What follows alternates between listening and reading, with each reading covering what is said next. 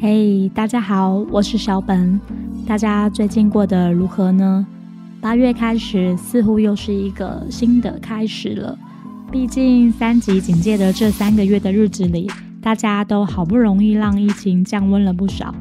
然后希望大家都能够赶快打得到疫苗，不然警戒降级之后又是一个新的挑战。今天想和大家聊聊稍微比较沉重一点的内容，嗯，只是想分享自己过去的经验给大家。今天就来陪小本聊聊关于霸凌的这件事吧。从我们小时候开始接触人群开始，到我们上了幼稚园。然后国小、国中、高中，一直到大学，甚至是研究所毕业之后，然后我们出了社会，进入了职场，霸凌这两个字就无所不在。我觉得只要有人群的地方，就是有人的地方，就一定会有霸凌的这件事情。有很多时候被霸凌的人，不见得是做了什么事情而被大家给霸凌，又有的时候是霸凌的人，他的过去曾经可能也是被霸凌过的受害者。那又有的时候，就算你不是加害者，也不是受害者，即使你看到有人在你面前被霸凌了，那么你不出声，你也算是呃霸凌之中冷暴力的一种，至少我是这么认为的啦。但是不晓得为什么霸凌就是不断的出现在各个地方，还有各个角落，因为没有一个人是有任何的权利可以去霸凌另一个人的。不过你有没有注意到，现在大家都是教我们如何自保？就像当你被别人欺负的时候，你该怎么去做，怎么去处理？可能有些人会说，那以牙还牙，或者是说退一步海阔天空这样。当然，这两个选择都不是最好的处理方式。那么，我们回到前面问的，现在大家都只教我们该如何去自保，却没有人教我们不该去霸凌别人。不知道为什么，这个社会就是要我们去检讨被害者。加害者反而却能全身而退，这不就是一件嗯蛮吊诡的一件事情嘛？像是我自己就曾经有被霸凌过三次，嗯，国中、高中还有职场，嗯，都有经历过被霸凌的事情。这些也没有和家人说过，因为我觉得这是我自己该去面对解决的事情，所以我就用我自己的方式来去处理，嗯。那其实我自己也曾经对别人做过嗯冷暴力的事情，这大概是我人生之中最后悔的一件事情吧。虽然我很少会对自己做的事情后悔过，但是这件事情真的影响我还蛮多的，一直影响到我现在。嗯，也因为这件事情，嗯，对我后续还有现在看到很多的事情，都会以这件事情为戒。然后会提醒自己说，不能再像以前小时候那样去，呃，处理事情，就是把自己置身事外这样。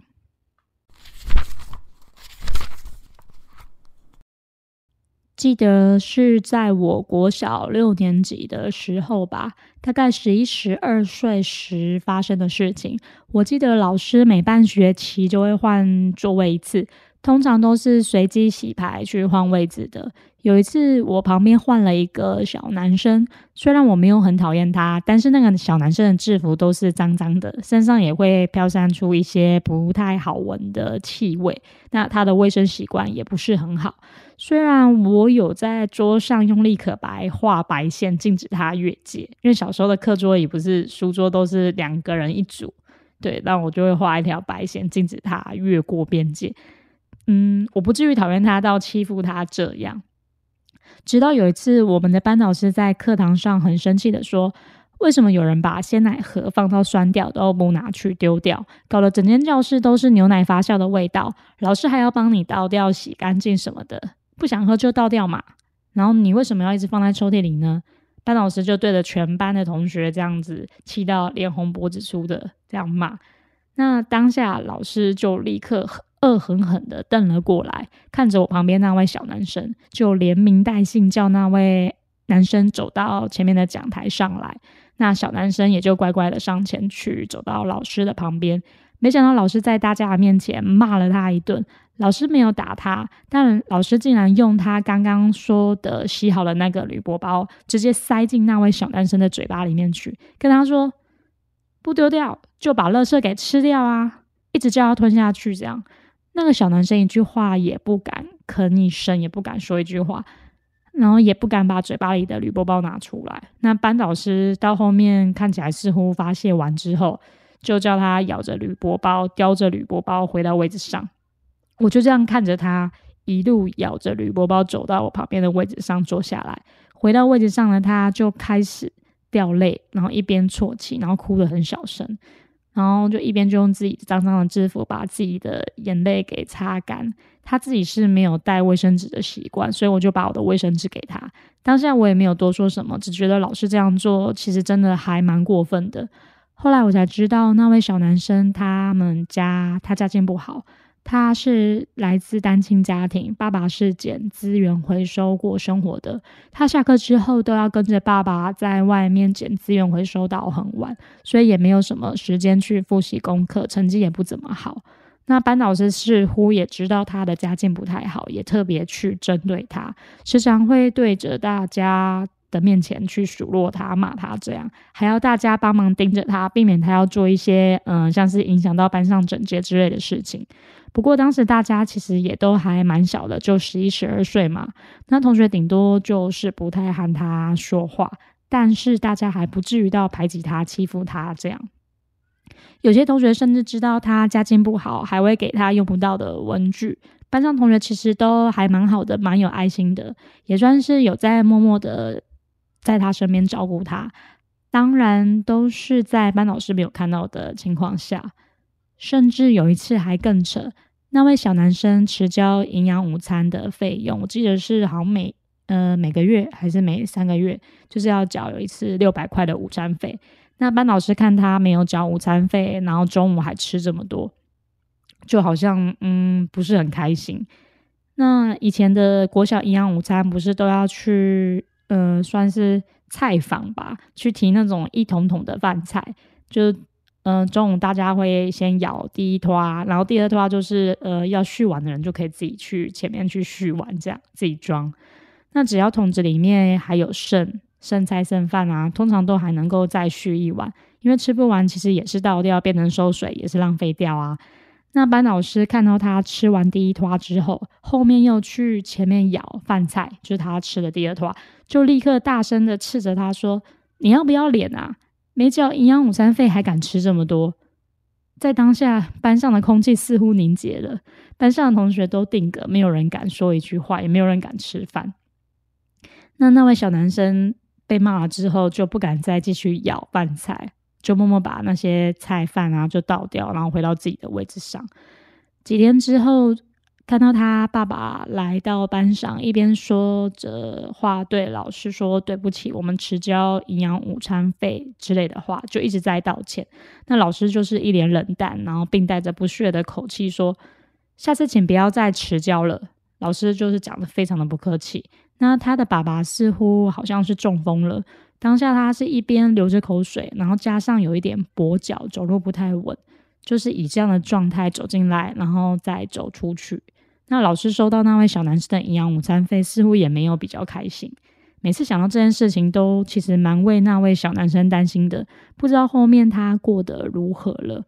虽然几乎没什么嗯和他讲过话，但是小时候被老师这样对待，长大之后多少会造成一些心理创伤吧。希望那位同学一切都安好。接着是我开始被霸凌的开端，也就是国中的时候。嗯，有听过我第一季呃国中、高中阶段的人，应该就知道我有稍微提过被霸凌的那一小段的故事。那今天就是稍微比较深入一点的分享。嗯，那国一开始，其实我和大家都相处的还不错。但是我认识蛮多学长姐的，并不是我喜欢跟流行学人家认什么干哥啦、干姐之类的，是当时有一位国三的学姐在追我，然后之后我就和这位国三的学姐在一起了。所以间接也认识蛮多的学长姐的。也可能是因为这个关系吧，我开始和班上的同学渐渐疏远了。或多或少，也许有些人会看我不太顺眼，因为我总是和学姐们搅和在一起。很快的，国三的学姐她毕业了，升上了高中，那我也升上了国中。那班上的同学多少跟我疏远了很多，所以我开始就是往外发展，就是同年隔壁班发展，开始认识了很多同年。但是是其他班上的同学，那国中的我反而是跟别班的同学比自己班上的同学还要要好，和自己班上的同学就嗯，可能就点头之交吧，淡淡的，嗯，应该是比较没有缘分吧，我是这样想啊。不过说也奇怪，之前嗯，国中的时候，其实我变得蛮爱玩的，就是完全没有在念书，但我觉得和班上的第一名有一位第一名同学非常的要好。而且我还很常闹他，叫他把答案给我看。但是那第一名都有他的坚持，他就是坚持不给我看答案。但是他有说过，我不给你看答案是为你好，但是我愿意教你。但我还是很皮啊，没有理他。嗯，不过后来升上了国三之后，我和那位第一名其实就感情没有那么好，可能他也要考高中吧。那第一名也变得比较忙，我也不好意思打扰他。总之，升上了国二之后，我开始有感受到我被排挤，那大家也不太愿意和我在一起，甚至连呃像是通识课吧，类似那种比较休闲嗯的课程，就是要分组的，那班上的人也不太愿意跟我在同一组，所以我每次都是跟班上其他不太受欢迎的人分在同一组一起做功课的。但其实我也不是很在意啦，因为隔壁班我还有许多的朋友啊，所以我也没有那么在乎。那到了国三，班上有一个小圈圈，感觉上有刻意在亲近我。后来我才知道，他们会想亲近我，是因为我认识了嗯全校最坏的女生。那位坏坏的女生，她非常受到男生的欢迎，那朋友也是很多，四海皆为朋友的那一种。那一阵子，我真的是跟那个女生还蛮要好的。那她其实也很照顾我，嗯，我也蛮喜欢她这个朋友的，因为她是一个非常有正义感的人。虽然有的时候她是真的蛮坏的。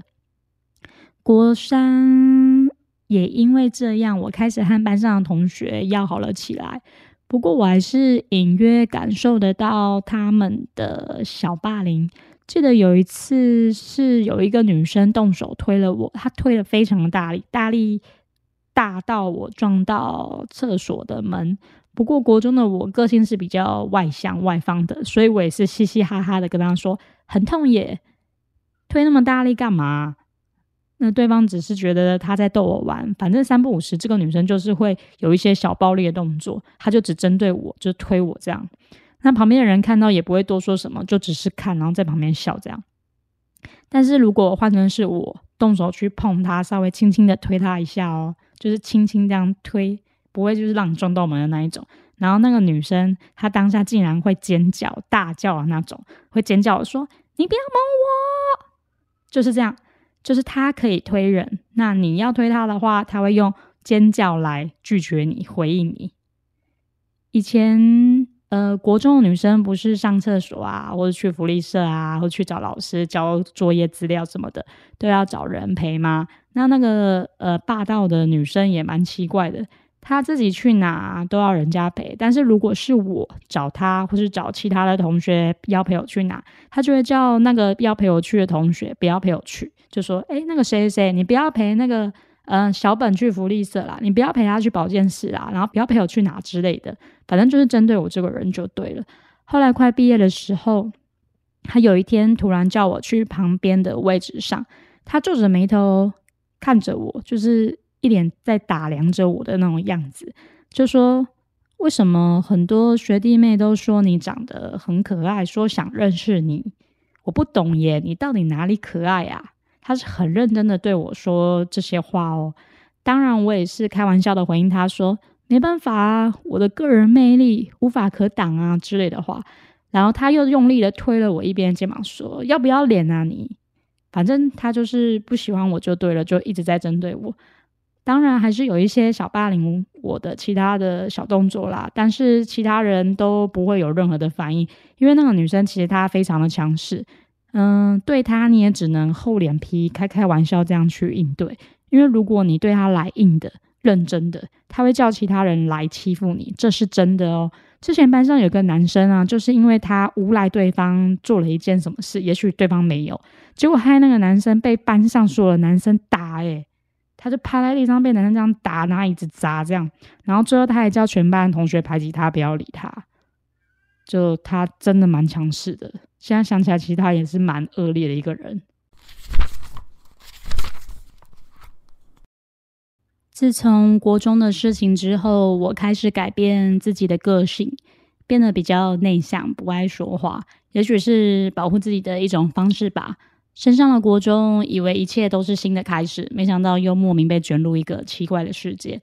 我的高中生涯和一般的高中和高职生很不一样，我是读餐饮的高职学校。那我高中是读日间部的在职专班，一个礼拜有三天在学校，另外四天就是要去实习打工这样。那班上同学一个礼拜只会见到三次面，一个月也只会见到十二次面左右，次数非常的少。那班上有着奇怪的文化，这里就不多说关于奇怪文化的事情。总之，在班上一开始，我和一位女同学很要好。就算没有上课，那私下没有排班的时候，我们还会约出来去逛街什么的。高一的时候，一切都还很正常，没有什么特别的事情。直到后来高二的时候，我和班上的一位男同学在一起，那位女同学竟然从此之后就不理我了。重点是，当时呃和我在一起的那位男同学，之前我们都是大家四五个人。嗯，玩在一起的同学，就私下会约出来去唱歌、吃饭的那一种。那往常中午我都会找他一起去买午餐，一起吃饭。之后去找他，他就完全不跟我说话，不然就是推脱说他跟谁谁谁有约了。那渐渐的，我们关系就开始疏远了。但是那位女同学在班上是一个嗯很外向、活泼的人，所以她嗯班上的同学都非常的喜欢她。那么可想而知，他的影响力是说一句话就会影响到大家的人。那我这里先强调哦，我完全没有做出欺负他还有伤害他的事情过。最早一开始开学到这个班上，也是他主动找我聊天约我出去玩的。没想到我交男朋友之后，他瞬间就不理我了，真的是瞬间哦。那个时候我就想，反正一个礼拜来学学校也才三天，我为什么要这么在乎他？毕竟是他先不理我的啊，我也没有做什么事情，我行得正，那么大家就好聚好散吧。没想到到后面，大家开始疏远我和那位男同学，几乎班上的人都不会和我们两个说话。但是我真的不懂为什么会变成这样，因为班上其实也有好几对班队啊，但是班上的其他同学却不会。不理他们，但是一样的条件套在我的身上，就是被排挤、被孤立，最后就是被霸凌、被大家冷暴力对待。后来有一天，我在女厕上厕所的时候，才听到，嗯，班上的女同学在外面说，嗯，说我什么我很过分啊，和那个男同学在一起之后，就比就不理那个女同学了，说什么我见色忘友之类的话。当时我就心里想。我和那位男同学在一起的时候，我也是第一个和他说的啊，他还很开心的祝福我们耶。现在怎么变成我见色忘友了？而且他说完的隔天，我早上还跟他打招呼，中午还约他去吃饭，是他先不理我的耶。那外面的人有没有搞清楚啊？当然，这些都是我呃自己内心的呐喊。那么大家是怎么冷暴力的对我呢？除了不和我说话之外，也不愿意和我分到同一组，甚至连呃吃做客就是分组做菜上工作台，也没有人愿意和我在同一组。我就变成永远只能和那位当时的男友在同一组，永远绑在一起，和一些呃其他班上不受欢迎的同学一组。但是那位女同学还是都会和我当时的男友说话聊天，但是却不愿意和我说话。那如果就是非必要，就是可能，嗯，要问一些事情啊，刚好还在旁边，那我也只能问他。我主动和他说话的话，他就会很冷淡。但是他对我当时的男友却是一如往常一样，就是像我和那个男生没有在一起之前他们的相处模式那样。那其实我也没办法理解为什么他会这么差别待遇的对我。直到有一天，呃，那天我是值日生，那下一节上课之前我忘了擦黑板，那下一节上课的老师到班上就问说：“值日生怎么没有擦黑板啊？”就我同学突然很大声的说：“不爽擦就不要擦。”啊！”当下我是没有回嘴，我只是默默走到台上跟老师说声抱歉，我忘了，我就开始默默擦了黑板。后来同学也是三不五时的冷言冷语我，但我都是告诉我自己说，反正一个礼拜只有来三天，那三天后你就回归正常的生活了。老实说，呃，三天上课，四天去餐厅实习，我从来没有被呃店里的员工和店长霸凌过，因为我都是很认份的在做事情，从来不会推脱。店长叫我去做每周固定的清洁打扫。或者是在休息时间叫我骑车去别间门市接货什么的，我都愿意去做。如果同事忙不过来什么的，我也很愿意主动去帮忙。那认识我的店长都很喜欢我，和店里的同事也都相处的很好。总之，在工作上的我和学校的我是一样的，真的无法理解为什么在班上的同学会这样对我。一直到高三毕业的那一天，那个女生，那个女同学，她突然把我拉到一旁。哭哭啼啼的和我说，毕业之后他最舍不得的人就是我，希望我们之后还能继续当好朋友之类的屎尿话吧，真的是乐色话，就是讲这些跟我说。我只记得当时我很冷漠的回绝他，没想到他竟然又哭哭啼啼的跑到他的舒适圈，跑到他班上同学的舒适圈去哭诉他刚刚又被我怎样怎样了吧。反正都要毕业了，以后都互不相干，也不要互相打扰。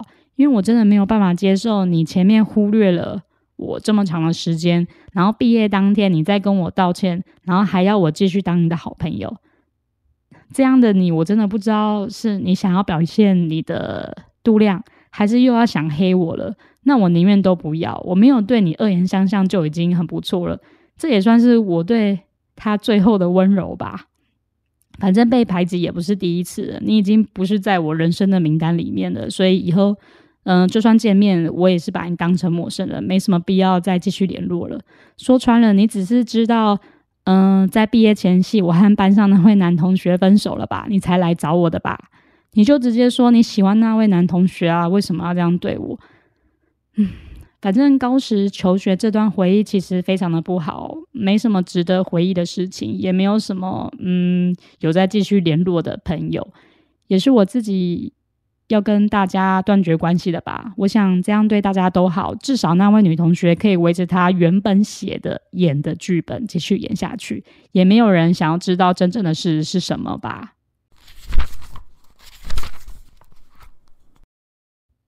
虽然我被霸凌过，但我也曾经是冷暴力的加害者。这一段是我国中的事情，国中我也很常和另一个小圈圈走得很近。这个小圈圈有三个女生，其中一个女生和我同一班，另一个女生是隔壁班的同学。我们国中下课之后，很常一起去吃晚餐，因为大家的爸妈都很晚回到家，所以下课之后我们都会一起去吃晚餐、去看漫画或者去网咖之类的，几乎是天天黏在一起。有一天，刚刚前面提到的那位霸道又爱尖叫的女同学，跟班上的同学还有我说。叫我们以后都不要理我们小圈圈里面的另一位女生，就是刚刚前面说的那个和我同一班的那位，这里就简称她为 M 同学好了，这样后面比较好辨识。虽然我不知道那位 M 同学是不是真的有做了什么事情，我也没有特别去问他，没想到我就真的不理那位 M 同学了。因为那位霸道的女同学都会拦住我，叫我不要去找她，也叫我下课之后不要再和她搅和在一起。最后，那位 N 同学就真的完全被全班的同学给孤立了，完全没有人跟他说话，也完全没有人想跟他分到同一组。没想到我在不知不觉之中也变成加害者了。我觉得最过分的人不是那位霸道爱尖叫的那个女同学，我觉得是我耶。我不知道为什么当时我要这么听话。明明国中之后的我是一个非常反骨的人啊，而且那位 N 同学其实是一个相当内向的人，他甚至连吃饭都不敢自己付钱。这里说不敢付钱，不是说他吃饭吃霸王餐不付钱，是他不敢去接触店员付钱这样。所以每次吃饭付钱都是他给我钱，然后我们在一起付。所以发生了这件事之后，他其实也不敢主动来问我，到底是他做了什么事情导致我不理他。那其实说真的，我真的非常的后悔。毕竟我们之前那么的要好，晚上一起出来吃饭，那假日也一起出来玩，然后最后我却因为那位霸道的女同学而不理她。但是我后面其实一直有在默默的关心他，毕竟后面呃网络开始发达啦，开始有一些自媒体的软体，其实我都有一直在默默的关注他啦。虽然他现在看起来一切都很正常，都嗯很好的样子，但我觉得或多或少都有造成一些伤害。希望有一天我能鼓起勇气跟他道歉，但其实我还是没有脸敢去找他。这里我想说，即使你没有去霸凌别人，但是在旁边看的人，没有任何行动去制止的人，其实都算是冷暴力的一员。霸凌是没有人可以置身事外的，只要是发生在你面前，你亲眼看见的，就是要去制止霸凌的这件事情。那上面说的仅限于学生时期啦，学生时期大家都还没有什么利害关系，所以去制止霸凌对个人的影响其实没有很大。但是出了社会之后，霸凌会变得更复杂，不是说能跳出来解决就能处理的事情，那么这又是另一个档次的事情了。这一段，嗯，算是霸凌吗？我觉得算是小被欺负吧。这一段是我第三次算是被霸凌欺负的事情。不过，就像前面说的，出社会的霸凌有的时候会牵涉到利害关系，所以不是说能跳出来制止就能解决的事情。这是我第一份上班族的工作。我第一天到公司上班，就立刻被一位嗯别的部门的同事女同事叫到茶水间去。对方是女性，那她当时是心平气和的告诉我，她说每个人都有磁场，不是每个人的磁场都是合的，就像你有你的磁场，我有我的磁场一样。老实告诉你，我身后有一尊神明，我的神明告诉我，我不能跟你太要好。其实对方没有什么偏激的言论，也没有什么呃尖叫啊、大叫啊，或是恶言相向什么的。反正就是我帮大家整理一下重点，他的意思就是说，他不能和我当朋友啦，就是这样。而且我才第一天到公司上班哦，我什么事情都还没有开始做，就被叫到茶水间去被约谈。当下的我只是满头问号，还一直在思考他的神明告诉他的事情，但我没有把这件事情很放在心上啦，因为我认为我是来工作的，又不是来交朋友的。工作上当不成朋友就算啦，我从来又不会去强求这件事情。后来我开始和其他部门和我们自己部门的同事熟了起来，我就把这件事情和其他同事说。那他们听完之后，脸上就写着两个字“傻眼”两个字。他们还一直问我说：“他说的神明是什么意思？”我说：“我不晓得啊，可能他有他自己的宗教信仰吧。”嗯，我只能表示尊重，也不太方便说什么。等到我在这里做了半年之后，我才知道他有一个宗教信仰，然后这个信仰是需要拉人进去的。那这里我就不方便透露是什么宗教，只能说个人的信仰就是尊重嘛。但是他不喜欢我也是事实，否则他不会这样对我说。不过幸好他是没有对我做出什么霸凌的事情啦。就算他有去宣传我说怎么不喜欢我什么的，那么大家都是成年人的，那大家应该也都是有眼睛有耳朵，会去体会、去感受、去观察的，不是随便人家说一句话就会相信他。那这一段大家就当做轻松小品来听听就好。比较沉重应该是高中那一段吧，还有我国中也成为加害者的那一件事情，所以这一段职场篇就只是一段回忆分享喽，觉得蛮有意思的，就和各位说这样。那么经历这些事情之后，出社会，我觉得我似乎好像比同年龄的人还要更成熟的感觉。不知道为什么，就是有这种感觉。也有人曾经对我说过，为什么我对任何事情好像似乎都没有什么任何的情绪？其实，嗯，因为我不想让别人误会我对，嗯，他说的这件事情有什么看法。而且本来情绪就是不能拿来处理事情用的啊。当然，出来工作或多或少其实都会有一些霸凌的事情，但是我觉得霸凌在求学阶段都会特别的严重。不知道为什么，至少我看到的、经历的都是在求学阶段发生的比较多。那学校也从来没有教过我们不要霸凌别人，只告诉我们要懂得保护自己而已。你的游戏别人并不觉得好玩。这是我看联合新闻网上名人堂作者曾立新在文章里写的一段话。那这里我会引用部分文章的内容，原文我会贴在方格纸上。说真的，你的游戏别人真的觉得并不好玩耶。嗯，我们确实要保护我们自己，但是我们更应该要学会不要去霸凌别人。不管你是主动去霸凌，或者是间接成为加害者的人，都是不应该的行为。真的没有人可以置身事外。我们不可以以这是开个玩笑嘛？那这只是在玩嘛？因为你不知道被玩的人、被开玩笑的人，他是真的觉得有趣好玩呢，还是只是被大家逼到不敢反抗而已？如果未来我们有了孩子，我们应该从小就要教育孩子说：你的游戏别人并不觉得好玩，你的玩笑别人并不觉得好笑，你的评论别人并不需要知道。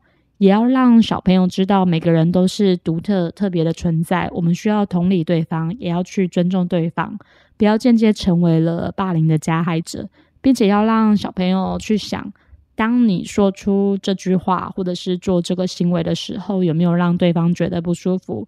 或者是也可以让小朋友试着换位去思考一下：如果是你被这样对待，或是被这样说，你会开心吗？霸凌问题的本身原本就不是应该去检讨被害人，而是要去探讨加害人的行为。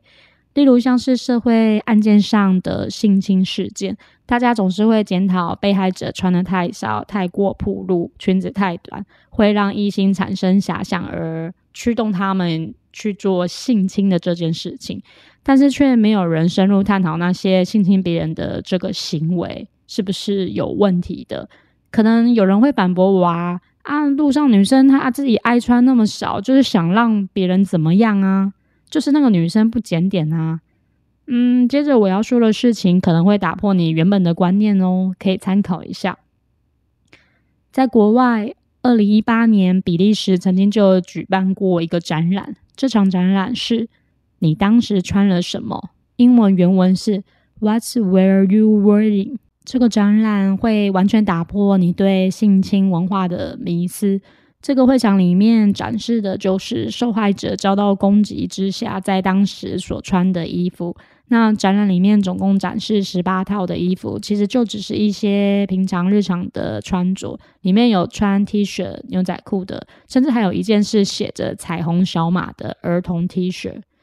所以你还会觉得是因为穿的太少的缘故吗？那我会把这个展览相关的链接贴在方格子上。